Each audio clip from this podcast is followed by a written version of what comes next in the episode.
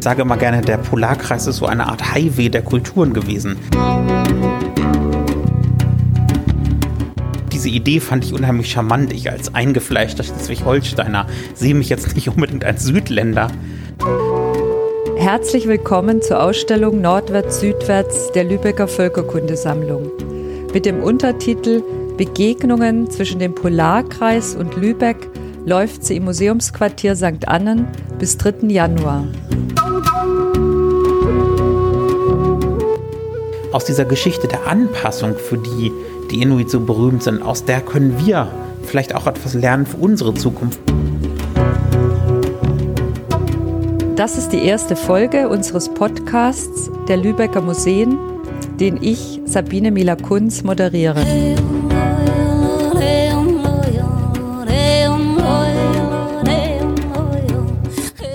Heute mit Musik von Mari Boan, einer samischen Sängerin aus Norwegen, die Tradition und Moderne verbindet.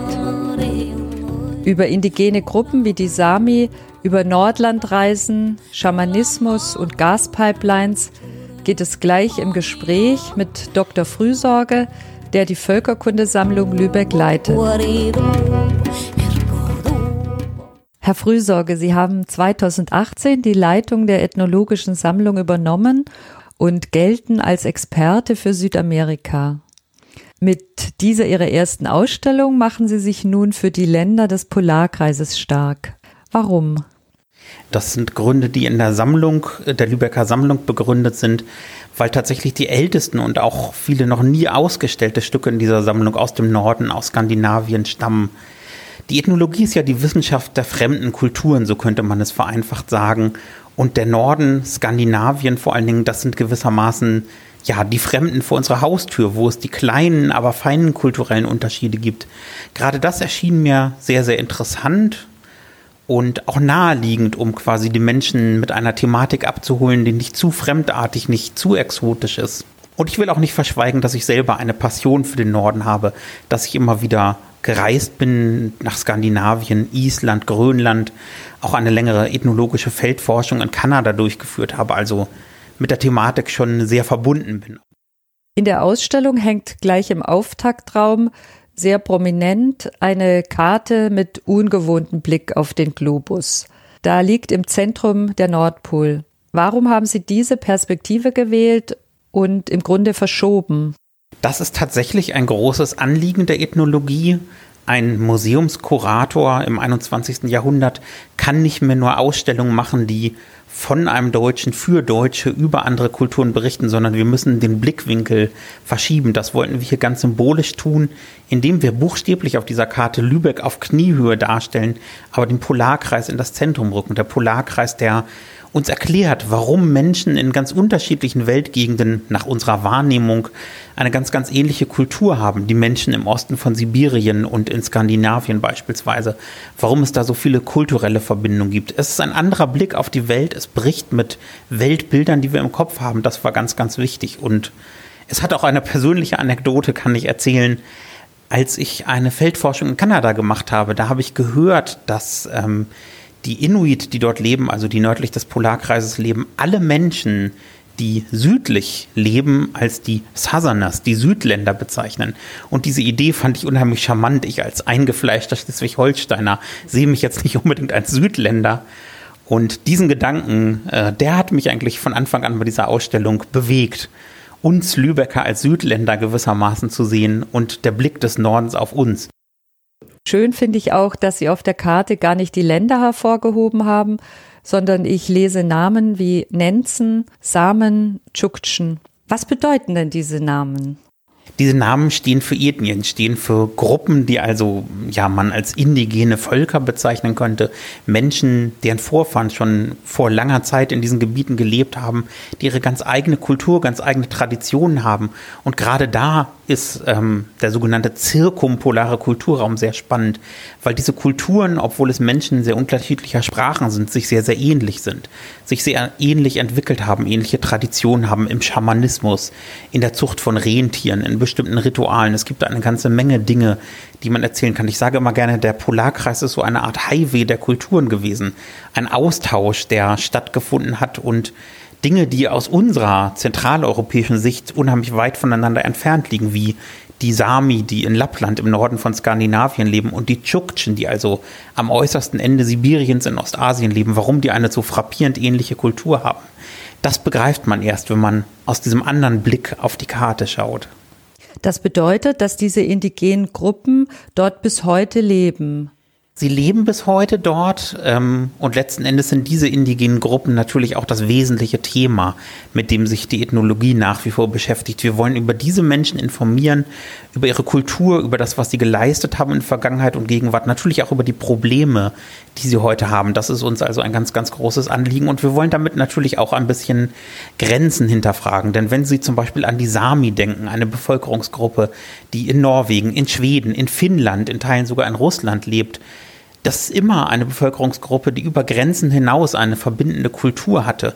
Und das ist, denke ich, gerade in der heutigen Zeit eine ganz, ganz wichtige Sache, das zu betonen, dass kulturelle Grenzen nicht mit staatlichen, mit nationalen Grenzen übereinstimmen müssen. Ganz im Gegenteil.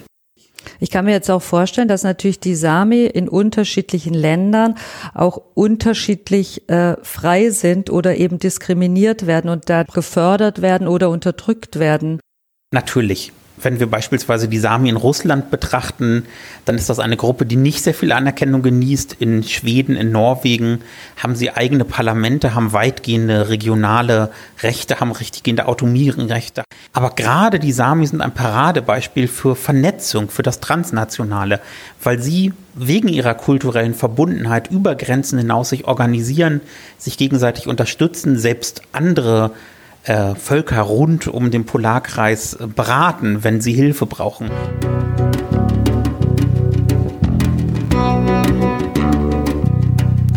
Also wir haben jetzt so ein bisschen den geografischen Rahmen abgesteckt. Ich würde jetzt gerne über die anderen Objekte im, in diesem ersten Raum sprechen und erfahren, wo kommen eigentlich die ganzen Sammlungsstücke, die wir jetzt hier in der Ausstellung sehen, her?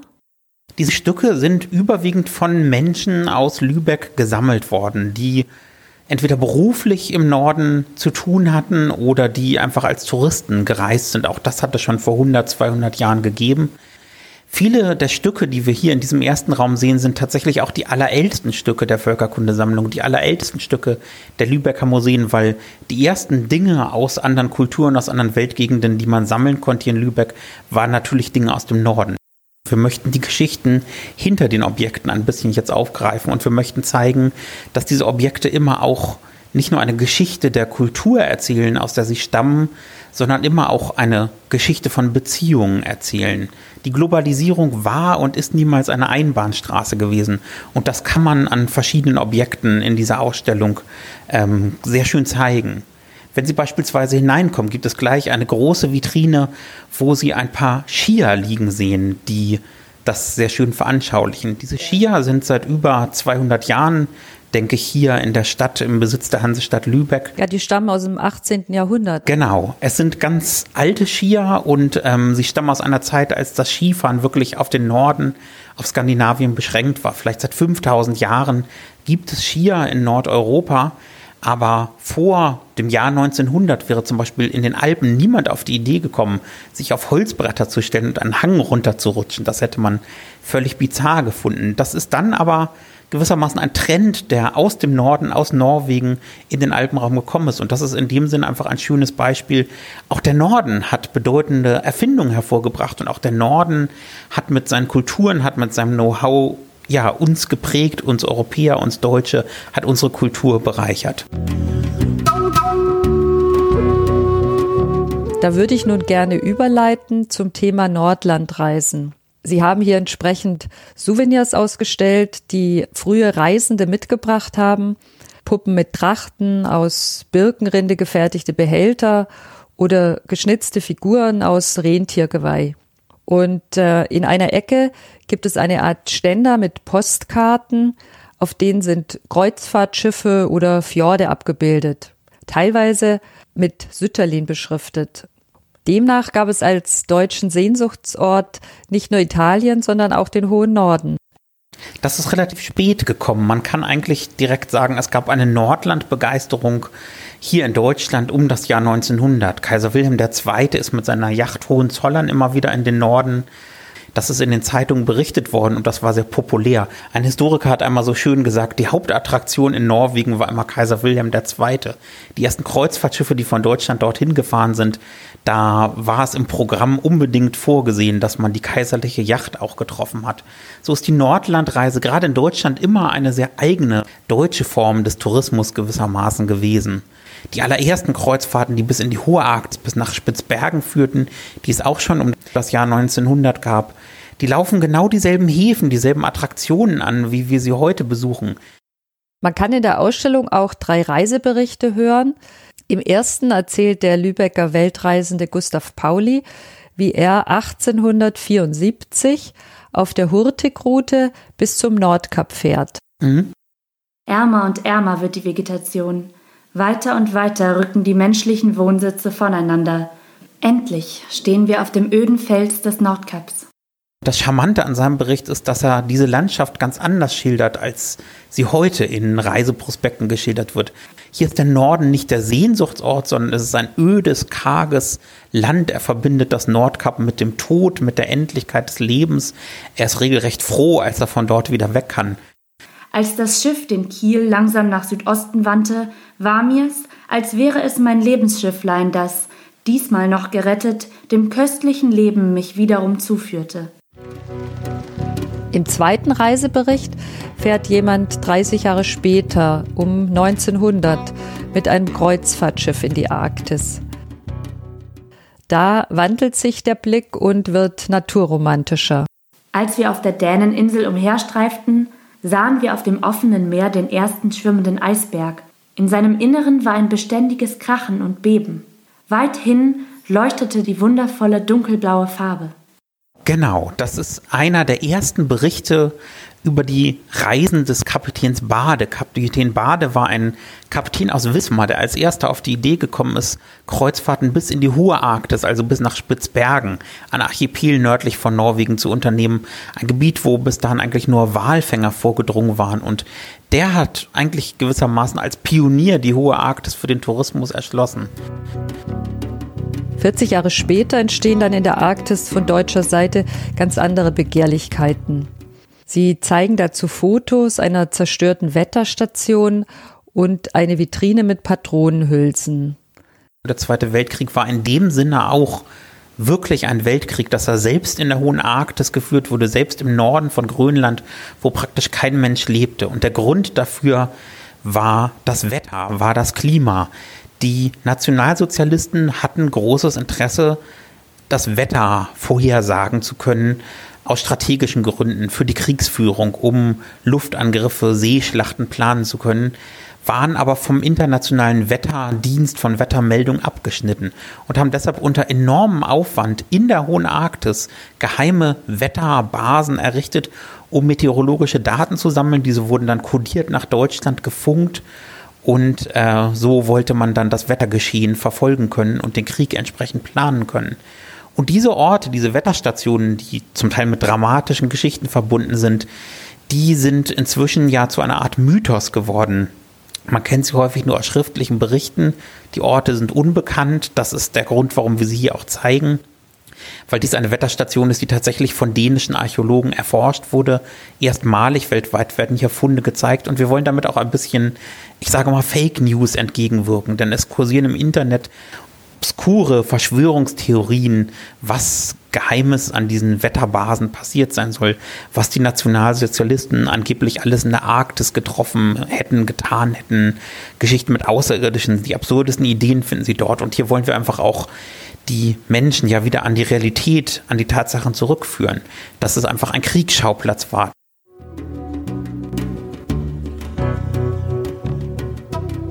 Dann gehen wir jetzt in den zweiten Raum. Wir hatten ja über die Wahrnehmung und Vereinnahmung des Nordens von außen gesprochen und äh, nun treten wir so ein Stück nach innen in die Gemeinschaft von zahlreichen indigenen Gruppen. Ihnen war es wichtig, dass wir hier auch über eine Trommel der Sami sprechen und damit über die Rolle des Schamanismus. In diesem Raum thematisieren wir in erster Linie die Sami, aber auch die indigenen Gemeinschaften von Russland. Ein Element, was tatsächlich all diese Kulturen von alters her verbindet, ist die Tradition des Schamanismus. Dass es also in diesen Kulturen Menschen gab, die sich durch den Klang von Trommeln beispielsweise in eine Art Trance-Zustand versetzten, dann äh, in eine Art ja, Traum in die Welt der Toten, in die Welt der Götter, in die Welt der Tiere eindringen konnten und so Weissagungen, Prophezeiungen über die Zukunft durchführen konnten. Sie konnten Krankheiten heilen, sie konnten sehr, sehr viel Spirituelles also leisten. Die Trommel war das Medium, um praktisch diese anderen Welten zu erreichen. So etwas gibt es rund um den Polarkreis. Die Trommeln der Sami sind aber einmalig, zum einen, weil es nur sehr wenige davon gibt, weil sehr viele vernichtet und zerstört wurden und weil wir diese Trommel glücklicherweise in den Beständen der Völkerkundesammlung wiederentdeckt haben. Sie haben ja da an der Stelle auch die Oberfläche der Trommel mit moderner Technik untersuchen lassen. Man sieht, wenn man genau hinguckt, da sind so Zeichen drauf in, in roter Farbe, wirkt so ein bisschen runenhaft. Was haben Sie da entdeckt? Was die Schamanentrommeln der Sami, vor allen Dingen der südlichen Sami, auszeichnet, dass sie mit einer Art spirituellen Landkarte bemalt sind. Sie sehen in der Mitte ein viereckiges Symbol, das ist die Sonne. Sie sehen verschiedene Darstellungen von Tieren, von Orten in der Natur. Das sind die heiligen Orte, wo also ein Schamane oder auch ein Gläubiger des alten Sami-Glaubens gebetet hat. Das Besondere an dieser Zeichnung, an diesen Zauberzeichen, die wir tatsächlich digital rekonstruieren konnten, das ist auch ein ganz spannender Prozess gewesen, dass hier auch eine Kirche dargestellt ist. Also auf dieser Trommel ist auch ein christlicher heiliger Ort abgebildet, was in letzter Konsequenz bedeutet, der Schamane oder die Schamanen, die diese Trommel also einmal benutzt haben, haben ihren Kunden, ihren Klienten in gewissen Situationen auch empfohlen, zur Kirche zu gehen, also den christlichen Gott quasi anzurufen für die Lösung ihres Problems. Und das ist natürlich ein ganz interessanter Punkt, dass die Menschen sich nicht auf einen Glauben festgelegt haben, sondern quasi in beiden Glaubenswelten gelebt haben. Gerade weil es eine sehr, sehr tragische Zeit war, weil viele Menschen ähm, ja gezwungen wurden, den christlichen Glauben anzunehmen und die Toleranz, von der diese Trommel zeugt, das Nebeneinander der Religionen von der christlichen Kirche so natürlich nicht akzeptiert wurde christliche Kirche hat den Schamanismus aktiv verfolgt. Wenn nicht die Kirche besuchte, wer nicht die ähm, Gebote und Rituale der Kirche einhielt, der wurde mit Geldstrafen, mit Gefängnisstrafen bestraft. Und Schamaninnen insbesondere wurden bisweilen auch als Hexen verfolgt und sogar ermordet.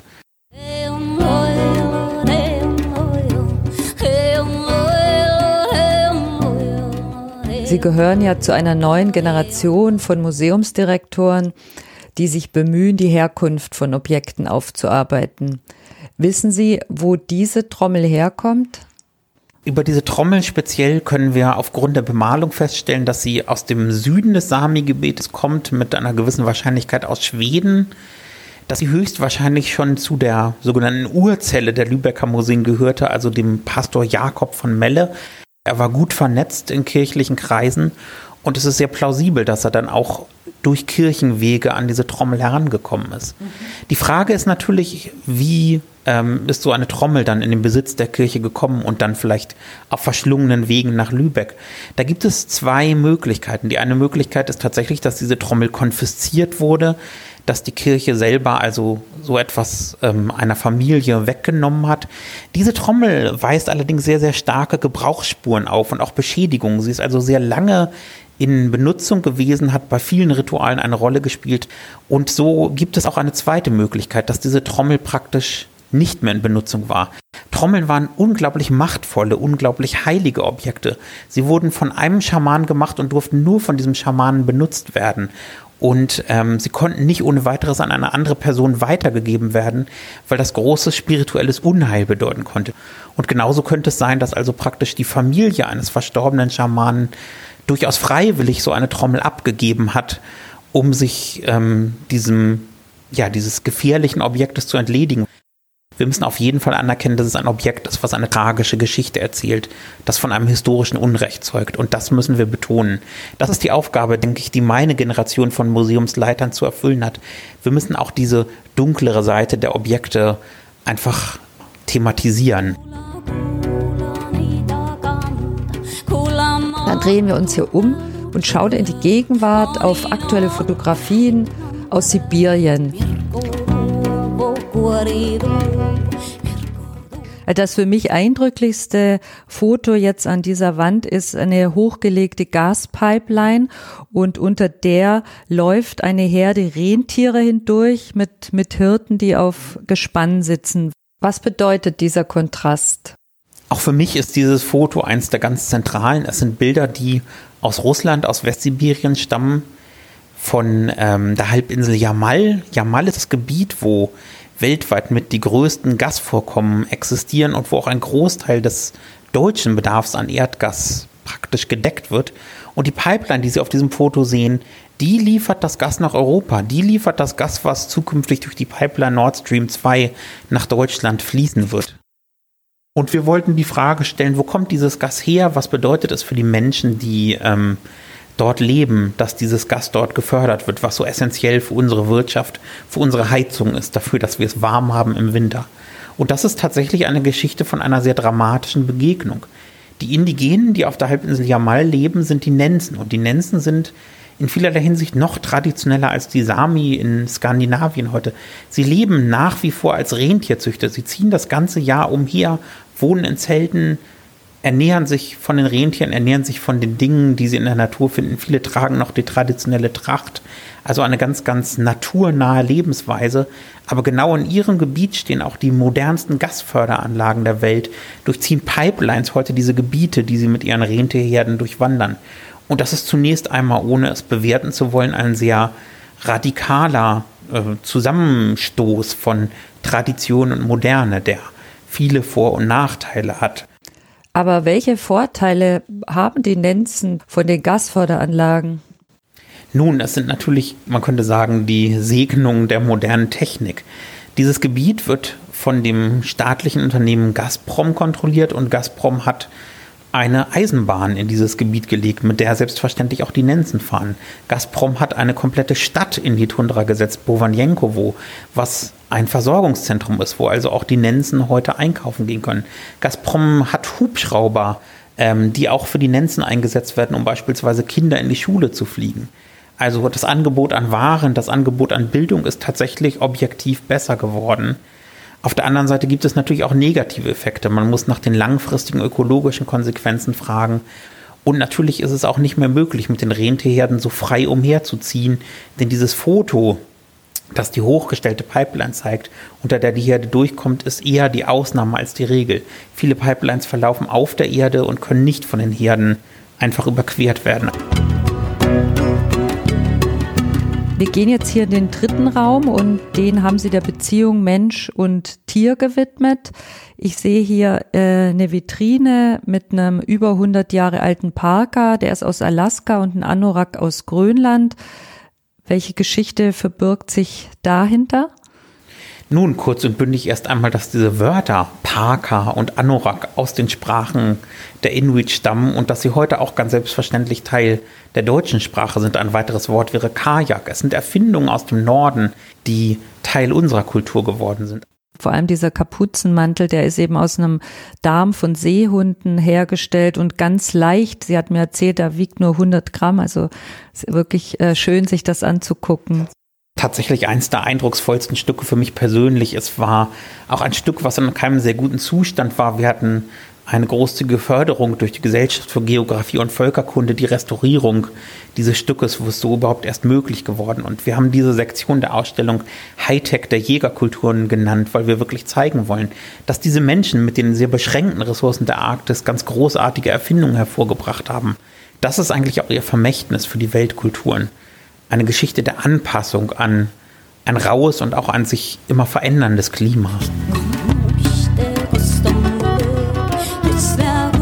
Dann wenden wir uns als letztes in unserem Rundgang einer Vitrine zu, beziehungsweise einer handgroßen Skulptur.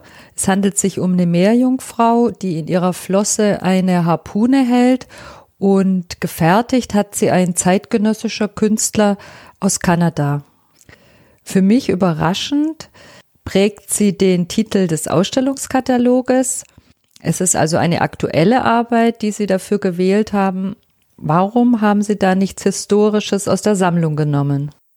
Nun in erster Linie, weil wir diese Kulturen als ein Teil der Gegenwart zeigen wollen, weil wir zeigen wollen, dass auch in der Gegenwart sie bedeutende Künstler hervorbringen, aber vor allen Dingen, weil diese Figur für eine Verbindung von Gegenwart und Vergangenheit steht, weil sie für ein ganz altes Wissen, für eine alte Legende steht, die heute gewissermaßen aktueller denn je ist.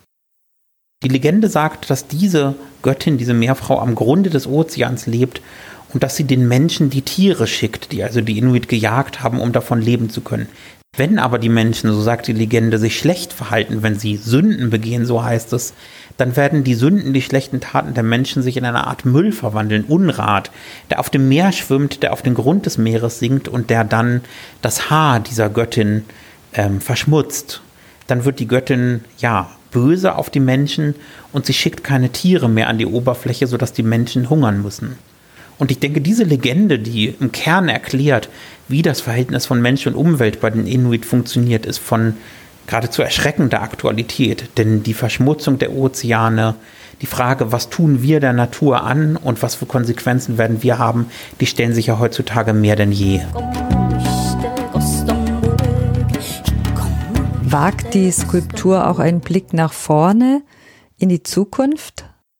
Anders gefragt, wie gehen indigene Kulturen mit diesen Bedrohungen, Sie haben es angesprochen, Tiersterben, Klimawandel um? Die Skulptur ist in einer Hinsicht erstmal eine Antwort, weil sie ein Kunstwerk ist und weil die Inuit in ihrer Geschichte gelernt haben, dass ähm, auch Kunst ein Weg sein kann, mit dieser ökologischen Krise umzugehen dass europäische Schiffsbesatzungen, damals waren es Walfänger, heute sind es Kreuzfahrtschiffe, dass Gäste, die dorthin kommen, solche Dinge kaufen können. Viele Forscher sagen, die Arktis ist klimatisch gesehen ein Frühwarnsystem für das Weltklima. Wir können dort Entwicklungen beschleunigt beobachten, die sich in anderen Regionen nicht so schnell oder nicht so radikal auswirken können, dort aber gewissermaßen eine Projektion haben. Zugleich kann man aber auch die Vergangenheit der Inuit als eine ähm, Botschaft für die Zukunft sehen, denn die Geschichte der Inuit ist eine Geschichte der Anpassung. Es hat immer kalte und warme Phasen in der Geschichte der Arktis gegeben. Ganze Kulturen sind verschwunden, neue sind entstanden. Die Inuit haben sich immer wieder neue Dinge ausgedacht, um sich an das verändernde Klima anzupassen. Und deshalb sagen viele Menschen aus dieser Geschichte der Anpassung, für die die Inuit so berühmt sind, aus der können wir vielleicht auch etwas lernen für unsere Zukunft, für die Anpassung an ein sich veränderndes Klima, mit denen wir heute konfrontiert sind, die auch unsere Kinder und Kindeskinder betreffen werden.